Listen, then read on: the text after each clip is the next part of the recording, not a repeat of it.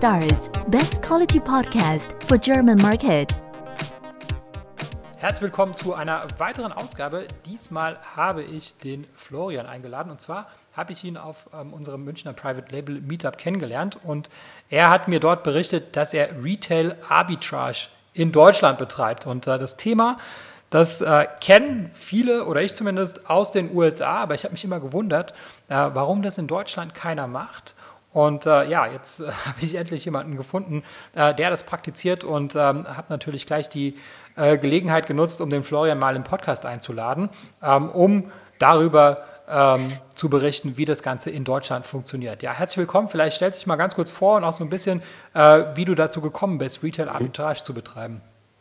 Ja, hi Timo, danke für die Einladung ähm, und freut mich hier, auch das ist glaube ich mein erster Podcast, hier zu sein. Ja, also ich habe halt auch das Thema aus den USA aufgegriffen. Das war auch schon zu meiner Anfangszeit, also kurz zu mir. Ich bin seit ungefähr zwei Jahren Amazon-Seller und habe natürlich dann ganz normal angefangen mit Private Label. Ich habe auch den Kurs von Lukas Manko und äh, habe die ganze Zeit ihm auch gefolgt. Und, äh, und ich glaube, er selber hat auch ein Video. Man findet das gleich, wenn man Retail Arbitrage eingibt. Aber da war null Background, also wie man das dann aufzieht, wie man damit anfängt. Da war dann ein Verweis auf restposten.de. Da habe ich bis heute eine Mitgliedschaft, aber noch nie was gekauft bei restposten.de zum Beispiel. Und ich habe es bei den amerikanischen Sellern gesehen, ja, die fahren einfach in Walmart, ziehen da äh, einkaufswagenweise Ware raus und machen da teilweise richtig viel Geld. Also von den Margen her haben die auch zumindest so bis 40 äh, bis 50 Prozent vom Umsatz Gewinn dabei. Und das Allergrößte war, dass einer sogar aus dem Müll Sachen gezogen hat und die auch dann als Neuware verkauft hat. Ganz witzig. Ich kann halt nachher auch mal ein paar YouTube-Channels nennen, die mich da inspiriert haben, aber an sich gibt es bis heute, ich habe nochmal nachgeguckt, keine deutschen Videos dazu und Anleitungen und halt ist alles Amerika basiert. Genau, das ist mir, das ist mir auch extrem aufgefallen, dass halt alle ja. Informationen halt äh, aus Amerika kommen. Äh, mich hat es auch selbst immer mal so, so ein bisschen äh, äh, interessiert. Also jedes Mal, wenn ich irgendwie im Mediamarkt oder so bin, dann, dann hole ich immer die Amazon-App raus ja, und scanne das mal ein, guck mal, was kostet und rechne es mal durch, ob es sich lohnen würde. Ähm, und äh, war ein paar Mal kurz davor, das zu machen, aber dann habe ich mir mhm. gedacht, nee, komm, wenn ich das mache, dann, äh, dann, dann mache ich das richtig. Aber ich, ich also ich denke immer drüber nach, ja, dass, dass sich das eigentlich lohnen könnte. Ähm, Genau, also du bist praktisch durch die Amerikaner dazu gekommen oder, oder was war der, der ausschlaggebende Grund bei dir? Also das war die Motivation. Ich habe gewusst, es funktioniert in Amerika. Das heißt natürlich nicht automatisch, dass es hier funktioniert, aber ich bin halt einfach so, ich habe es dann einfach ausprobiert. Und ähm, also generell heißt es ja, man durch die Arbitrage kann man mit Amazon FBA anfangen. Und innerhalb der Retail Arbitrage-Szene hat man mir geraten, oder habe ich dann so ähm, über die Videos erfahren, dass man mit Büchern anfangen soll. Also auch als gebraucht kann man die dann verkaufen da ist ja auch eine riesen Nachfrage in Deutschland. Da muss ich mir um Bestseller-Ranks auch keine Sorgen machen, weil man kennt beim Private Label, kennt man zwar Bestseller-Ranks, aber nicht in jeder Kategorie und Subkategorie am Anfang. Gibt es auch schlecht Daten dazu. Aber dann habe ich einfach mal geguckt, das war auch dann schon in Richtung Herbst 2016. Dann war dann auch gar nicht mehr so viel Flohmärkte. Also mein erster Flohmarktbesuch war halt ein totaler Reinfall, weil der Flohmarkt gar nicht stattgefunden hat. und dann habe ich trotzdem noch einen gefunden im Spätsommer, der offen hatte. Da musste ich extra äh, noch, äh, noch rausfahren und habe natürlich gleich an die ganzen Buchständen geguckt. Das Problem dabei, da mit dem Handy, mit dieser Amazon Cell App zu scannen, während man dann halt im halben Verkaufsgespräch ist, ähm, war, war, generell auch schwierig, weil die wollen natürlich auch nicht Leute, dass sie, äh, dass sie das weiterverkaufen und noch Konkurrenz machen. Und es waren halt auch nur Romane und auch zu überteuerten Preisen. Ich habe da auch gar nichts gefunden. Also das ging mir ein paar Mal so. Ich habe dann auch den Horizont mir quasi Horizont erweitert und dann einfach mal alles äh, gescannt, was mir so in die Hände gekommen ist. Also auch ähnlich wie du. Ich war gar nicht im Mediamarkt am Anfang. Ich habe das, den ersten Deal, das war jetzt äh, kein riesiger, das war im Kaufland. Beim ganzen Mal einkaufen. Da, das ist auch nicht so weit weg von mir. Und so kann man das auch in den Alltag mit einbinden. Das ist auch ähm, jetzt gar nicht so zeitaufwendig, wenn man eh einkaufen geht. Also noch geht man ja offline einkaufen. Bei den meisten wird es wohl so sein. Und ich habe dann, das waren so elf, zwölf Polly Pocket Puppen in so einer Mini Polly Pocket Puppen in so einer Überraschungstüte ähm, für zwei Euro jeweils gekauft und noch so ein paar, ähm, so ein paar Pinselsets von Leerlitz. Und Ja, diese Pinselsets, die waren Bestseller Nummer 1 im Büro. Da muss ich nicht nachdenken, dass ich die loswerde. Das ist halt nur eine Frage, die haben 1 Euro pro Set gekostet und auf Amazon waren sie bei 4 bis 5. Das war schon knapp. Man sollte bei so einem 1 Euro Einkaufspreis ähm, mindestens mal 5 bis mal 10 ähm, mal den Einkaufspreis, den Verkaufspreis setzen, damit man Gewinn macht. Das liegt halt in den Amazon-Gebühren letztendlich.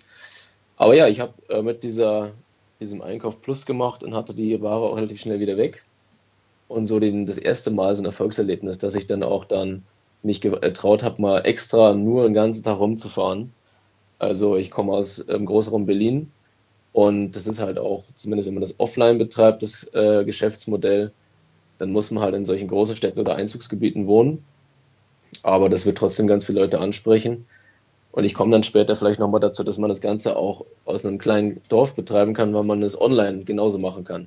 Genau, also das, was, was wir, über was wir jetzt die ganze Zeit gesprochen haben, das ist ja äh, Retail Arbitrage, also das bedeutet praktisch, dass man äh, aus dem Einzelhandel äh, Neuware kauft und äh, ja. die dann mit Gewinn auf Amazon verkauft. Jetzt hast du schon so ein paar Sachen gesagt, also das heißt, die, ähm, du musst halt äh, ähm, schauen, dass sich die Ware erstens äh, gut verkauft auf Amazon, bis mhm, auf Ausnahme genau. der Bücher. Und das andere ist natürlich, dass da halt äh, äh, ein sehr großer Preisunterschied äh, sein muss. Du hast gesagt, zwischen Faktor 5 und 10, das erscheint mir jetzt sehr hoch, mhm. aber klar, bei so kleinen Sachen, ähm, da sind natürlich, da hauen natürlich die, die Versandkosten rein. Ähm, wie, wie, wie machst du das denn? Also, dass du da, ähm, gibt es da, gibt's da bestimmte Kriterien oder, oder Arbeitserleichterungen? Ähm, weil sonst stelle ich mir vor, wenn man in so einem Laden ist, ja, da gibt es halt vielleicht tausende von Produkten. Äh, wie identifizierst mhm. du denn die Produkte, die, die für dich lukrativ sind? Also klar, man könnte jetzt, wenn man viel Zeit sich nimmt oder die hat, dann auch ähm, jedes einzelne Produkt scannen, sobald das irgendwie reduziert ist. Ansonsten, wenn der UVP dran steht, dann ist die Chance relativ gering, dass das ein Preisfehler ist oder dass der Preis zufällig mal höher auf Amazon ist. Das ist sehr selten, aber ab und zu finde ich mal durch Zufall auch Produkte, die im Regelpreis einfach billiger sind als auf Amazon, eben weil es ein Preisfehler ist oder weil es eben einfach diese Preisdifferenz gibt. Die nehme ich natürlich auch mit, aber nach denen suche ich nicht gezielt. Also was ich mache, also Beispiel Kaufland, die haben ja auch extra solche Kramabteilungen, solche redu äh, reduzierte Artikelecken. Da gehe ich gezielt hin und naja, dann passiert es halt äh, auch mal, dass ich welche liegen lasse, ein paar Angebote. Dann hat halt der nächste Glück gehabt, sage ich mal. Ich will nicht da den ganzen Laden ausrauben. Ähm, aber ja, ich gucke dann eben gezielt auf mindestens 50% Rabatt vom UVP. Ab da wird es interessant. Und solche kleinen Artikel kann man am Anfang zum Testen machen, dann hat man ja ein Risiko von, was weiß ich, ein paar Euro, die man da riskiert. Aber wenn man dann höherpreisige Artikel nimmt, so ich gucke ab 10 Euro, ist es interessant für mich, also Einkaufspreis. Und ähm, wenn jetzt zum Beispiel, das war, das waren solche Saftpressen von Philips im Kaufland, die waren von 30 Euro reduziert auf äh, 10 Euro, also da sind wir schon über 50 Prozent. Und die waren auch tatsächlich auf Amazon noch äh, für über 30 gelistet, für 33. Ja, und da machst du dann halt dann äh, eine nette Marge. In dem Fall waren es nicht ganz 100 Prozent jetzt, sondern so 80 Prozent vom Einkaufspreis bezogen und so, mh, so knapp unter 30 Prozent äh, vom Umsatz, dass man Gewinn gemacht hat. Ich kaufe auch ähm, seit diesem Jahr gerne Elektronikartikel, weil halt die Verkäufergebühren geringer sind. Die sind bei 7, 8 Prozent sowas und die ganz normalen 15 Prozent in Haushalt, ähm, die merkt man einfach in der Endmarge dann. Genau, okay. also. Ähm, und, und woher weißt du, dass sich dieses äh, Haushaltsgerät von, von Philips, dass, dass sich das verkauft? Also das kann ja sein, dass es ein Listing ja. gibt und hm. so, aber kein Mensch kauft das zu dem Preis. Ja, also ich scanne das halt, wie gesagt, mit dieser ganz normalen Amazon-App, der Amazon Seller-App. Um, bin halt eingeloggt in meinem Seller-Account und gehe auf das Kamerasymbol, scanne den Barcode auf der Rückseite und krieg halt, ähm, wenn das Produkt auf Amazon gelistet ist, das Listing sofort angezeigt. Da gibt es auch selten Verwechslungsgefahr, wenn ich halt den Barcode gescannt habe, weil der halt einzigartig zugeordnet ist. Ähm, das heißt, da ist es schon mal kein Problem. Ich gucke nämlich, dass das Listing auch gut aussieht, dass es ähm, ein paar Bilder hat, genauso wie bei Private Label und natürlich auch gute Bewertungen. Also ich kaufe sehr ungern ein Produkt, wenn das sich zwar gut verkauft, laut Bestseller-Rank, aber dann schlechte Bewertungen hat, weil ich dann mit einer Retour rechnen muss. Und ähm, das ist halt unschön, weil man dann das nicht mal als neu verkaufen kann, eventuell. Also der Bestseller-Rank, genauso wie im Private Label, diese Philips Saftpresse, die war jetzt, glaube ich, ich müsste lügen, aber um die 12.000 in Küche Haushalt. Ähm, aus diesen ganzen Private Label Videos weiß man ja, dass da 10 Einheiten am Tag ungefähr 2.000 bis 3.000 sind. Bestseller Rank. Und naja, ich hatte jetzt ähm, sechs oder sieben Stück, von denen wir bekommen können. Mehr waren da einfach nicht auf Lager. Und ähm, das ist mir klar, dass ich dann das auf jeden Fall im Monat abverkauft bekomme. Also ganz genau rechnen tue ich da auch nicht. Aber wenn ich jetzt, ähm, ich, über, ich, überlege immer zwischen ähm, Abverkaufszeit und meiner Marge. Also wenn die Abverkaufszeit halt lang ist, wo ich sage, okay, habe ich mindestens drei Monate auf Lager, ist groß und schwer, zahle Gebühren und eventuell sinkt der Preis noch, weil halt andere Konkurrenten, die verkaufen, auch sehen, es verkauft sich nicht und geht sein Preis runter. Aber wenn die Marge halt richtig hoch ist, ähm, also so ab 100% vom Einkaufspreis Marge, dann kann man auch mal solche Deals mitnehmen, die halt nicht so gut weggehen. Also ich sage mal, so ich Schmerzgrenze ist 100.000 in Küche Haushalt ähm, und äh, das ist auch eher zu, gegen Weihnachten hin, wäre das ideal, wenn man dann die Produkte bekommt. Off-Season ist es halt bis 50.000 noch akzeptabel. Okay, okay, also das heißt ja. eine Kombination aus BSR äh, und äh, einem attraktiven Produkt, sodass halt die Retouren äh, niedrig sind und halt eben ja. einer ordentlichen Marge. Das sind so deine Kriterien. Jetzt hast du auch gerade gesagt, ähm, da waren halt nur noch äh, sieben Stück da. Also ist das immer so der Engpass, also dass man da einfach nicht genügend Ware hat, weil ich meine, wenn man jetzt mal ein Produkt hat, mit dem man mhm. Geld verdient, ja, dann will man das am besten wahrscheinlich palettenweise äh, kaufen können. ja. ja. aber ähm, wo, wo, wo ist da der Grenze? Also wie viel, wie viel kannst du da immer kaufen zu diesem Preis? Ja, also meistens ist es so, ähm, dass, dass ich entweder alles leer kaufe und ja, dann ist es halt, dann gibt es halt nicht mehr, ich hätte gerne mehr davon gehabt, aber was soll ich machen? Ich gucke dann in anderen Filialen parallel, weil ganz oft ähm, Filialen den gleichen Deal haben. Und das, das, hat auch ein paar Mal funktioniert. Dann habe ich auch dann mehr bekommen. Und ähm, dann kaufe ich halt so lange, äh, so wie meine Risikokalkulation war, dass ich das so losbekomme. Weil der Preis, der kann eigentlich immer nur nach unten gehen. Also der geht selten nach oben, das kann auch mal passieren. Äh, das kann ich auch einschätzen vorher, aber ähm, ja, je länger das auf Lager sein muss, laut deiner Kalkulation, desto höher ist das Risiko, dass du den Preis nicht mehr kriegst. Und teilweise muss ich mich auch unter Preis verkaufen dann. Das ist aber eher selten passiert, weil ich das natürlich vorm Kauf abchecken kann. Und das ganze Geschäftsmodell basiert eigentlich auf Risikoreduktion. Ähm, also es ist halt weniger risikoarm als Private Label, weil du nicht so viel in Vorkasse gehen musst. Und du kannst das Produkt im Zweifelsfall einfach umtauschen, solange das nicht irgendwie davon ausgeschlossen ist. Und du hast auch die Garantie seitens des Händlers, wo du das gekauft hast. Und ähm, im schlimmsten Fall, auch äh, wenn du es nicht um, umtauschen kannst, meistens kriegst du es zum Einkaufspreis dann doch los. Auch relativ schnell. Ich habe, glaube ich, bloß zwei solche großen Lagerleichen. Aber wieso kannst du das umtauschen? Also ich meine, ähm, wenn du das im Einzelhandel, also ja. ist es die Kulanz der Händler, dass sie das nochmal, dass sie die Ware zurücknehmen oder, oder wieso, wieso sagst du, dass du es umtauschen kannst? Oder naja, zurückgeben kannst? Wenn ich in ganz normalen Einzelhandelsläden kaufe, dann habe ich ähm, solange das nicht ausgeschlossen ist extra, weil das jetzt zum Beispiel so ein Restpostenartikel ist, dann habe ich hier ganz normales Umtauschrecht, auf, entweder auf Kulanzbasis, manche äh, weisen das auch extra aus, dass man das umtauschen kann. Und ja, also wenn man jetzt halt 50 gekauft hat, weil man sich am Anfang so sicher war und dann möchte man alle 50 wieder zurückbringen, das ist natürlich, das habe ich auch noch nie gehabt. Das weiß nicht, ich nicht, ob das der Händler machen würde. Also er wäre nicht ähm, verpflichtet dazu, weil dieses, dieses Rückgaberecht hat man ja nur nein, gesetzlich, ja. äh, wenn, wenn das halt, äh, also dieses Fernabsatz, ist, äh, ja. genau.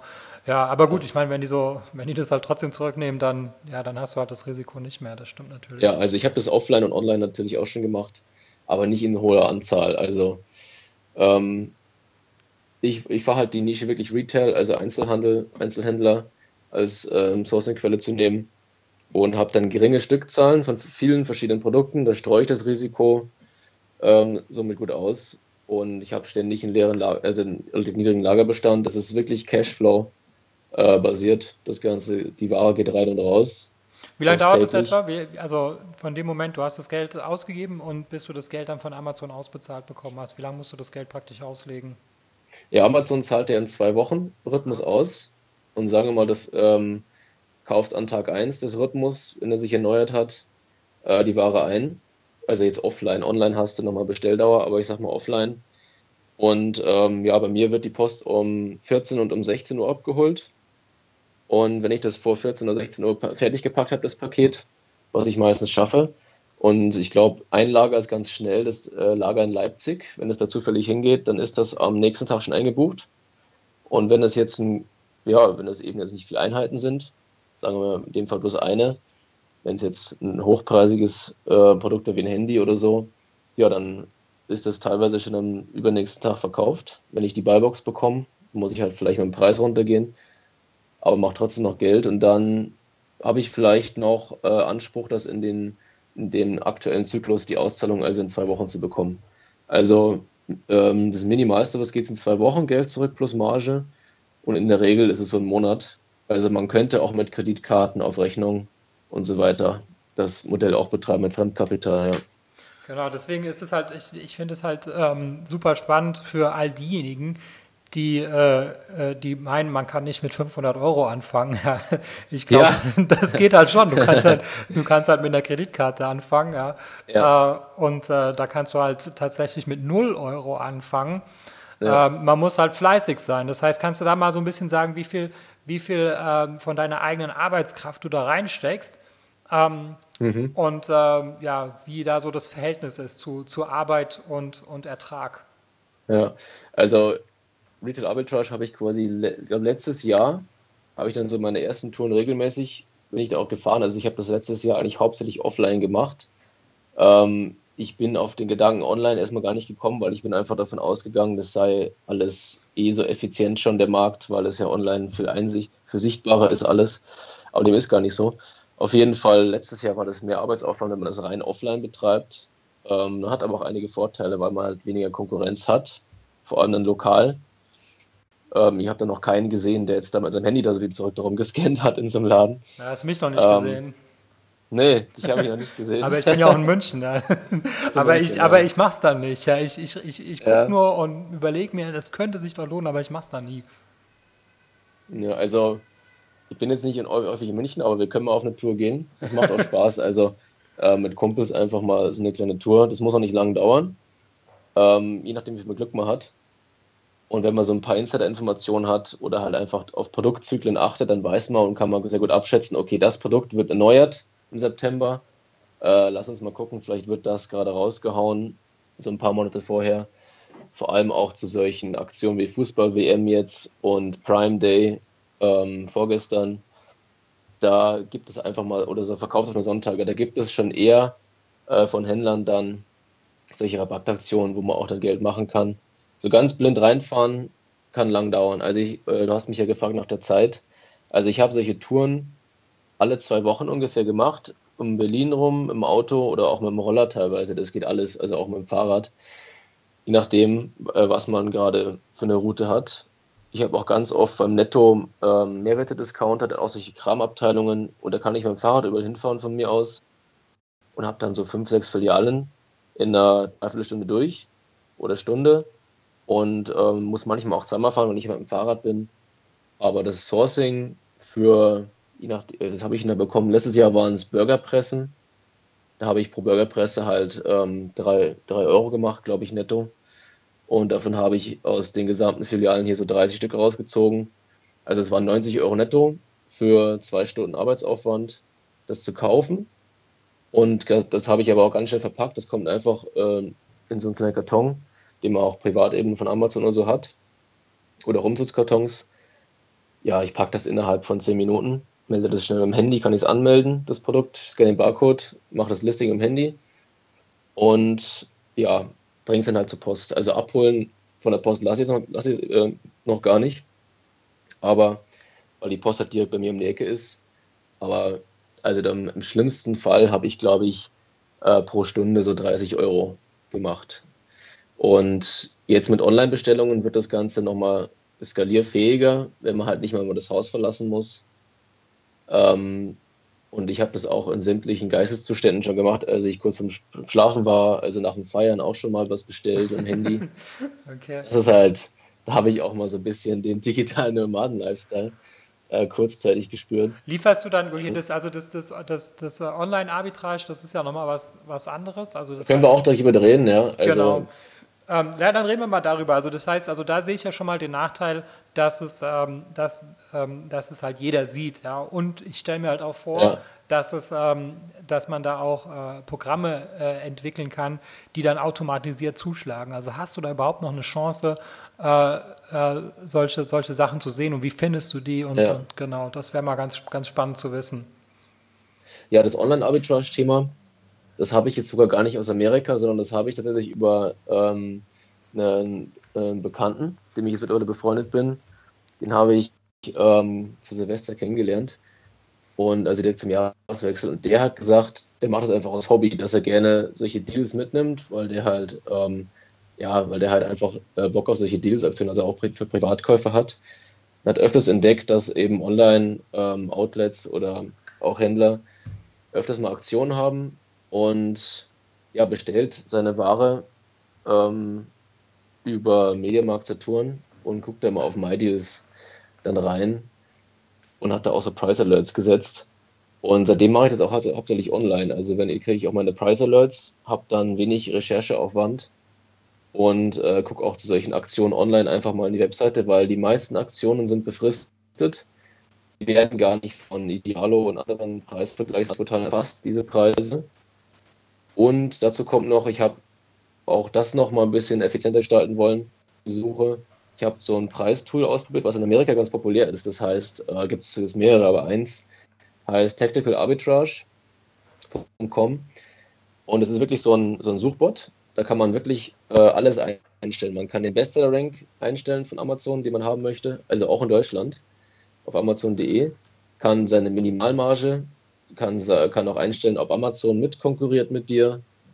Und ähm, das vergleicht einfach Preise von sämtlichen Online-Shops, die man vorher einstellt.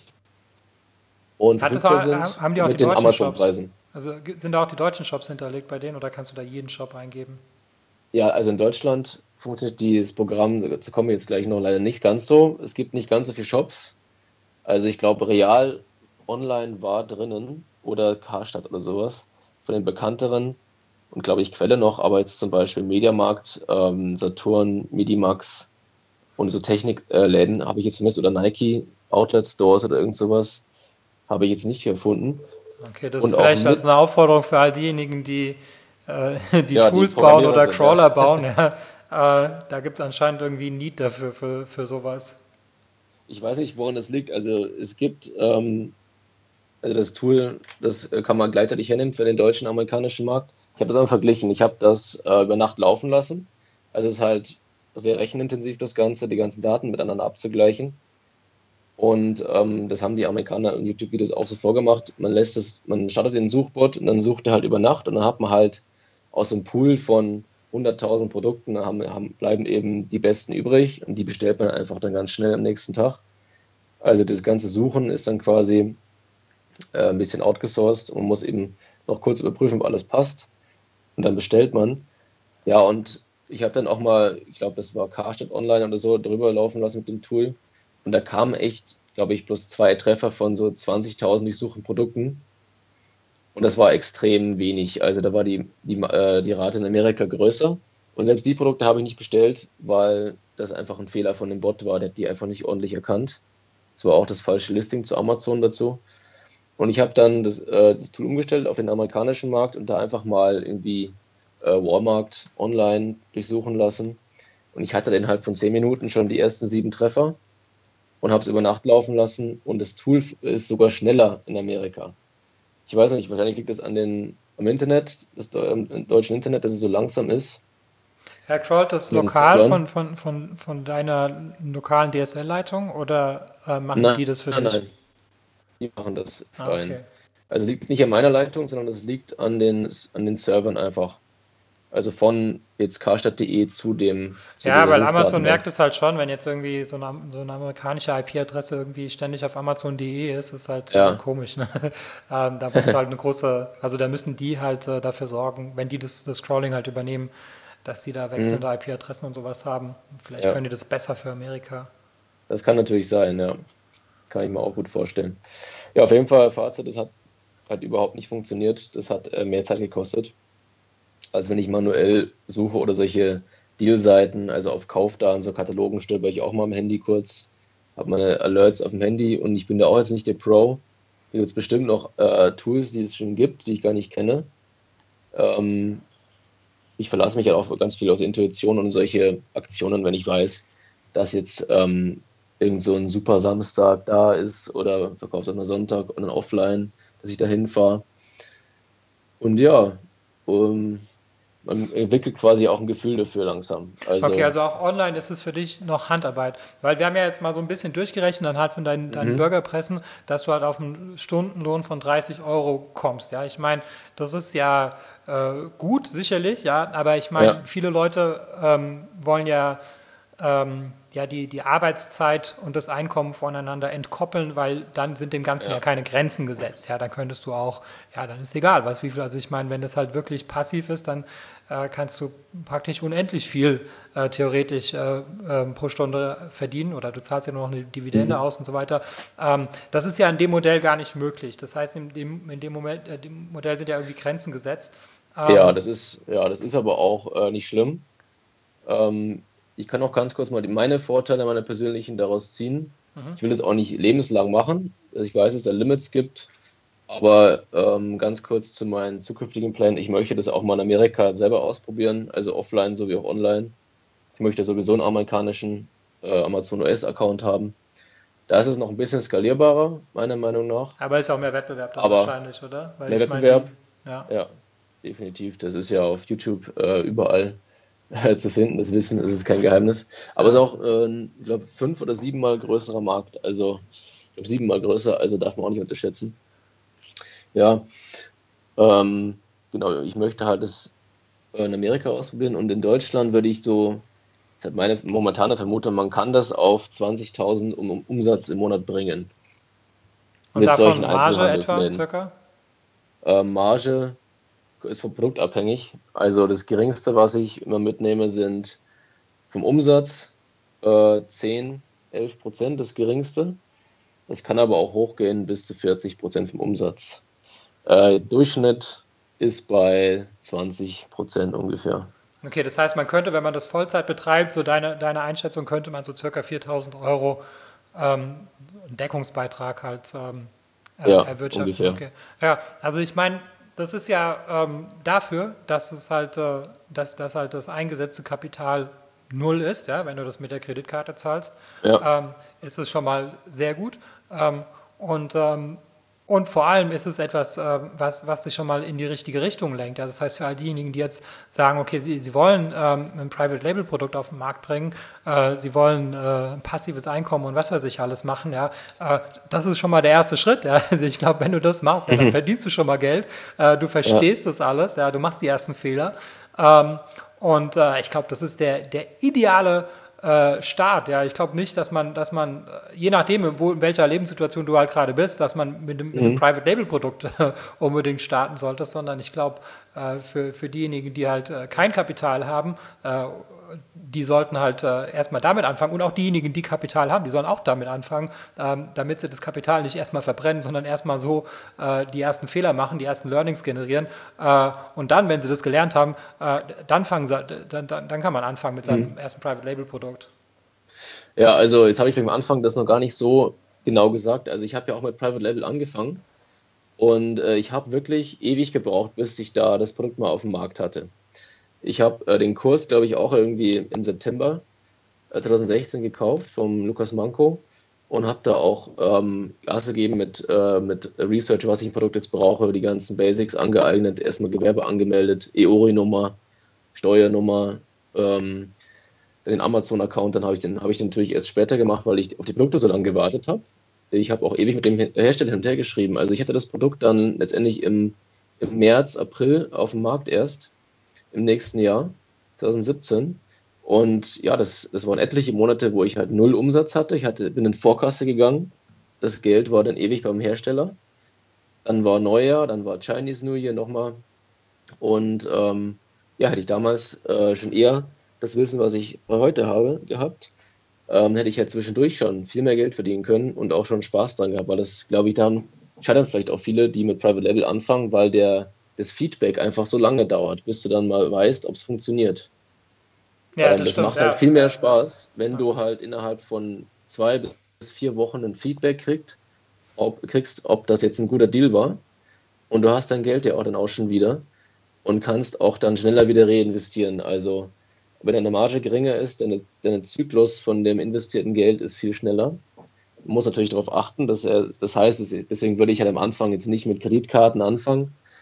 Ähm, ich sage mal so, man zahlt ja 4 Euro Versandkosten zu Amazon hin, dass man halt darauf achtet, dass das, dass man vielleicht 50 oder mindestens 100 Euro mal in die Hand nimmt, dass man äh, da jetzt nicht so viel prozentual an den Versandgebühren zahlt, wenn man jetzt nur ein so ein 2 Euro Produkt dahin schickt. Aber ja, das reicht, damit anzufangen und das auszuprobieren. Und ja, man kann im ersten Monat die Verkaufsgebühren bei Amazon wieder reinkriegen, diese 50 Euro da. Und äh, man kann auch das einfach so sehen, man kriegt die ganzen Tools dann gratis, die man braucht, um auf Amazon zu verkaufen, bei Private Label.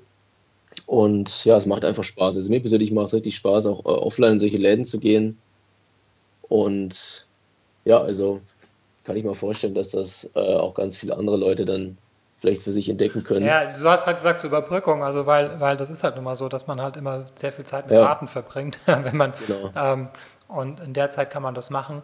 Ähm, Genau, dann klar, also ich meine, für diejenigen, die jetzt noch kein Gewerbe und noch gar nichts angemeldet haben, äh, nur mal so als Tipp, ja, man kann das auch mit jemandem zusammen machen, der bereits einen Amazon-Account hat, der vielleicht bereits Händler ist, der bereits ein Gewerbe hat. Ähm, mhm. Also das heißt, äh, wenn man jetzt sagt, ja, das ist jetzt, ich zahle jetzt irgendwie 1000 Euro für einen Steuerberater, nur irgendwie äh, für, für, für meine Gewerbeanmeldung ähm, und, und äh, die ganzen Pflichten, die man halt da hat. Ja, ähm, ja wenn, wenn man das nicht ausgeben möchte, dann äh, kann man es ja mit jemandem zusammen machen, der das alles schon hat. Ja. Äh, da muss mhm. man auch keinen kein Amazon-Account mehr zahlen. Ähm, man könnte ja einfach mal auf, auf irgendein so Amazon-Meetup gehen und mal gucken, äh, welcher, welcher Händler da ähm, äh, da, da vielleicht ja. Lust dazu hat, dass da, dass da jemand mitmachen will. Also ich denke jetzt nur so an Leute, die halt einfach sagen, sie haben, ähm, sie haben gar nichts ja, und, und, und wollen was machen. Ähm, also es geht tatsächlich mit 0,0, äh, wenn man sich halt so einen Partner sucht. Und äh, in dem Zusammenhang, äh, ich glaube, der Markus Winterscheid hatte gesagt, wenn man mit 500 Euro anfangen kann, ja, in seinem Video, das ja ganz berühmt durch, durch Facebook gegangen ja. ist, dann will er sich nackt ausziehen und putzen. Das hat er, glaube ich, gesagt, oder? ich, das weiß ich nicht, ob er das gesagt hat. Ich glaube, das hat er gesagt. Aber ich habe das aber in Erinnerung, 500 Euro, ja. Ja, genau. Also wir haben ja jetzt hier das Modell praktisch, wie man, also sogar mit weniger als 500 Euro. Ja, ähm, weniger. Genau. Ja. Das heißt, ähm, ich der kann demnächst mal bei dir vorbeikommen, oder? Ja, Jetzt also halt die Frage, ob du den jetzt nackt sehen willst oder nicht. Ja, aber ja, er kann ja auch angezogen putzen vielleicht bei dir. Genau, also putzen darf er. putzen darf er, ja. Mit 500 Euro Amazon FBA starten. Wie gesagt, es geht nicht. Ich glaube nicht, dass man damit, es ist immer die Frage, was möchte man machen. Nur man kann da keine Einnahmen generieren draus. Also man muss schon, weiß ich, sowas, ich kann mir das nicht vorstellen. Also wenn es jemanden gibt, der mir das belegen kann, wie gesagt, er hat das ja gesagt, Challenge, wenn mir das jemand belegen kann, mit 500 Euro komplett Gewerbeanmeldung, komplett alles, komplett alles, wirklich komplett mit Stempel, mit allem, mit, äh, mit dem Papier, was er gedruckt hat, allem. Wenn er mir das belegen kann und damit jetzt vollkommen selbstständig seine Einnahmen generiert, ohne irgendwelche Zuschüsse vom Staat oder sonstiges und eine eigene Wohnung hat und auch vernünftig leben kann davon, der soll mich kontaktieren und ich drehe ein Video, wie ich bei dem einen Tag lang das mache, egal wo, deutschlandweit, außer Helgoland, wie gesagt, mache ich alles. Okay, ja, dann, haben wir, dann haben wir das geklärt. Ähm, dann, ähm, ja, ich, ich bin so durch meine Fragen durch. Also ich, ich habe ich jetzt irgendwas äh, vergessen, was, was dir noch irgendwie auf dem Herzen liegt, was, was, was man darüber noch sagen äh, sollte über das Geschäftsmodell?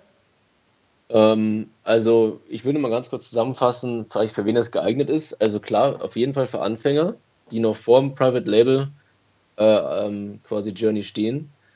Ähm, wenn sie eh Bock auf Amazon haben, ist natürlich Private Label das langfristig bessere, weil man halt selber kontrollieren kann, wie viel Mengen man einkauft und man kann das Listing kontrollieren.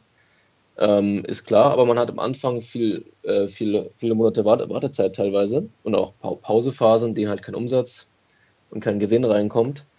Und da eignet sich halt Digital Arbitrage entweder das zwischendurch zu machen, in diesen Wartepausen, in diesen Bestellpausen, oder bevor man startet. Oder einfach nebenbei ein bisschen Cashflow, wenn man eben gerade Geld auf dem Konto hat, was man eben nicht gleich wieder reinvestiert. Kriegt man ja sehr schnell wieder das Geld wieder, das ist auch planbarer. Äh, dazu muss ich natürlich sagen, auf der Umkehrseite, man kriegt nicht jeden Tag Deals rein. Man ist abhängig von Händlern, wie die mit dem Preis runtergehen. Man hat da jetzt keine Planungssicherheit. Deswegen ist das Geschäftsmodell jetzt nicht langfristig. Aber es hätte wunderbar funktioniert. Deswegen bin ich ja auch noch im Private Label tätig und äh, source auch. Aber ich habe dann quasi erstmal, also es gibt dann so die Sicherheit, so ein bisschen wie noch einen Job zu haben, den ich habe. Also und ähm, ja, am Anfang haben wir eben noch so einen Nebenjob oder einen Fulltime-Job. Und zeitaufwendig ist es überhaupt nicht, wenn man das vor allem mit Online kombiniert. Ich bin jetzt bei maximal zehn Stunden lieber an Arbeit und ähm, ja, ich bin jetzt so knapp bei 10.000 Umsatz im Monat. Schwankt natürlich auch, auch mal ein bisschen, ist abhängig von den Deals. Aber ähm, an viel Arbeit ist es echt nicht, da kann ich mich nicht beschweren. Man hat genügend Zeit für Private Label und andere, andere Dinge. Und vor, vor allem ist es auch gut, schon mal Verkäuferbewertungen zu sammeln. Ja, das stimmt auch. Also, ja. Also ich habe die meisten meiner Kundenbewertungen, also für meine Verkäuferbewertungen, sind von solchen Retail Arbitrage Produkten, so ganz klein, wo sich die Kunden einfach gefreut haben, dass es so angekommen ist. Und das kann einem auch helfen, dann später für die Private Label, äh, die Private Label Verkäufe dann. Ja. ja. Sehr gut. So, dann ähm, hast du ja gesagt, dass du ähm, das auch mal ähm, anderen Leuten äh, ja, beibringen möchtest oder, oder ähm, dass, dass man auch die Möglichkeit hat, dir irgendwie zu folgen. Das heißt, ähm, magst, magst du darüber mal etwas berichten? Das heißt, für all diejenigen, die sich das jetzt mhm. bis, bis hier angehört haben, die sagen, ja, das ist eigentlich, könnte, könnte, könnte man mal machen. Ähm, inwieweit kannst du da denen noch äh, weiter unterstützend äh, zur Seite stehen? Ja, also so einen Kurs habe ich jetzt nicht am Start und ähm, habe da jetzt auch noch null, also kaum Feedback. Ich habe jetzt ein paar Kumpels das beigebracht, die machen das auch jetzt erfolgreich neben, nebenberuflich. Also der eine hat auch einen Fulltime-Job und schafft das nebenbei wunderbar. Man hat dann auch zusammen so quasi wie ein Hobby, wo man sich dann abspricht, welche Deals gerade hot sind. Und man bestellt zusammen dann über Telefon, das ist eigentlich auch ganz witzig. Oder man geht mal zusammen auf so eine Tour am Wochenende, statt einfach mal saufen zu gehen. Das ist auch ein geiles Hobby eigentlich, ähm, mit Kumpels zu machen. Und denen habe ich das beigebracht, weil auch nicht jeder Private Labeler hat das Wissen und den Background dazu. Das war mir auch nicht so bewusst. Ich habe mir das halt alles selber beigebracht, wie gesagt. Und ich würde es einfach mal ausprobieren, ob das Leute, ob Leute Bock drauf haben, das zu lernen, jetzt von mir oder generell Interesse daran haben. Ähm, ich habe, äh, du fügst deinen Link wahrscheinlich ein. Ich habe ähm, so eine kleine Anmeldeliste gemacht. Da kriegt ihr auch kein Newsletter oder so. Das ist einfach nur mal zum zu gucken, ob da Interesse dran ist. Oder ansonsten könnt ihr mir jederzeit einfach auf Instagram oder Facebook folgen und schreiben. Und äh, genau, wenn ihr Fragen dazu habt, wie man da am besten anfängt, und dann weiß ich ja, ob da Bedarf ist, ähm, ob ich da irgendwie so ein Coaching oder sowas machen kann. Ich würde mich freuen, wenn er überhaupt Feedback da lässt, ne, ob das, ob er wieder das findet, das Modell. Vielleicht habt ihr sogar bessere Tools oder Hacks am Start. Da freue ich mich auch über so Austausch auf jeden Fall. Und genau. Dann würde ich dir danken, Timo, für, den, für, die, für die Einladung nochmal. Hat Spaß gemacht.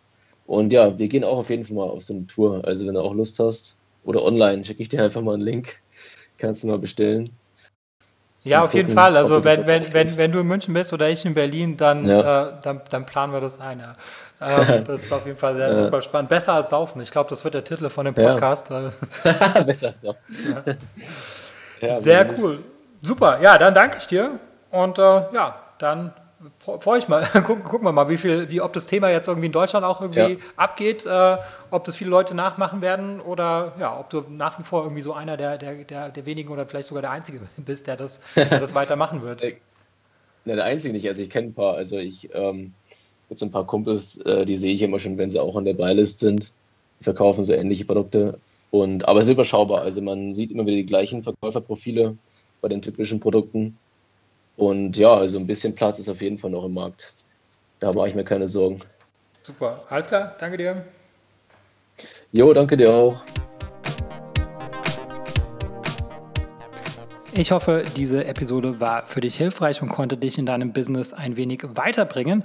Was dich aus meiner Sicht in deinem Business auf jeden Fall weiterbringen kann, ist MyTalent. MyTalent ist eine georgische Recruiting-Agentur für deutschsprachige virtuelle Assistenten. Virtuelle Assistenten sind ortsunabhängige Mitarbeiter für wiederholbare Tätigkeiten wie beispielsweise Support oder Recherche oder auch das Kontaktieren von Influencern. Das sind alles Tätigkeiten, äh, die sind arbeitsintensiv und die solltest du als äh, Unternehmer nicht unbedingt selber machen und äh, dafür eignen sich generell virtuelle Assistenten. Im besten Fall äh, sprechen die virtuellen Assistenten natürlich Deutsch und im besten Fall zahlt man, weil sie eben ortsunabhängig sind, eben keine deutschen Gehälter, sondern lokale Gehälter. Und äh, dazu haben wir in Georgien vor Ort eine Recruiting-Agentur gegründet und äh, wir rekrutieren dort lokale deutschsprachige Mitarbeiter. Ähm, die lokalen Gehälter, die gehen so ab 2,50 Euro pro Stunde los, kann natürlich auch drüber liegen, je nach Qualifikation. Aber ähm, auf jeden Fall profitierst du davon, dass die Lebenshaltungskosten in Georgien einfach sehr viel niedriger sind als in Deutschland und entsprechend sind natürlich auch die Gehaltserwartungen sehr viel niedriger. Wenn das für dich interessant ist und ich denke, Entlastung ist für jeden Unternehmer interessant, dann besuche uns auf mytalent.io und mach dort ein unverbindliches Gespräch aus. Und wenn du in dem Formular den Gutscheincode Podcast eingibst, dann bekommst du 50 Euro Rabatt auf unsere erste Rechnung.